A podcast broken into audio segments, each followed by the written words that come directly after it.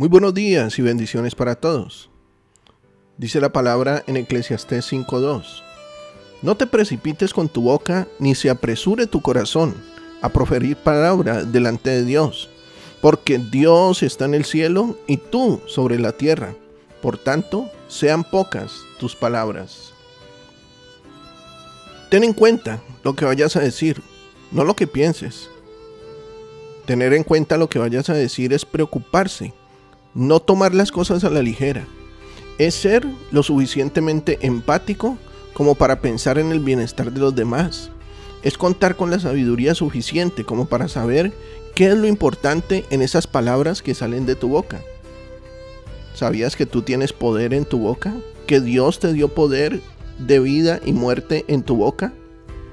Al tomar en cuenta lo que tú vas a decir, estás tomándote el tiempo suficiente para analizar si es provechoso o vale la pena decir eso que estás pensando. ¿Traerá bien? ¿Bendecirá una vida? ¿Establecerá la diferencia? ¿Lastimará a alguien? ¿Creará discordia? ¿Amenazará la paz o la integridad de una persona? ¿Desencadenará odio? Lo que pensamos no es necesariamente o no tiene que ver necesariamente eh, en que esto sea así. A veces tenemos ideas equivocadas, a veces pensamos erróneamente sobre las personas, situaciones, cosas.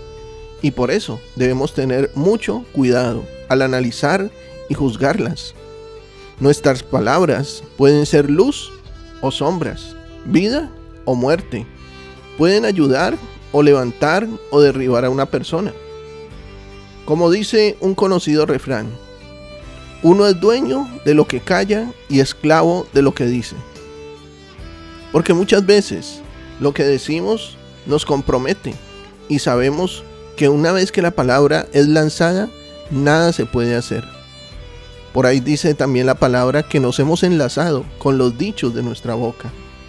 El mismo Jesús, teniendo toda la sabiduría del mundo, Hubo momentos en que prefirió callar y otros en los que habló muy poco.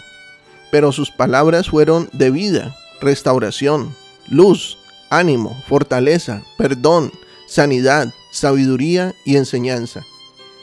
Procuremos pues, amigo y amiga, imitar a nuestro Maestro. Observemos más y hablemos solo lo que sea necesario, pues como dice la Biblia, en el mucho hablar hay pecado. Dios te bendiga de manera especial en este día. Que seas alimentado con este mensaje de ánimo. Yo creo que hoy Dios te ha edificado a ti como también a mí. Sé de bendición para otros. Comparte este mensaje. Nuestros contenidos ahora podrás disfrutarlos en Spotify, en YouTube, como Un Amanecer con el Rey. Que tengas un excelente día lleno de bendiciones. Te habló tu pastor y amigo Emanuel Cortázar desde la hermosa ciudad de Santiago de Cali, Colombia.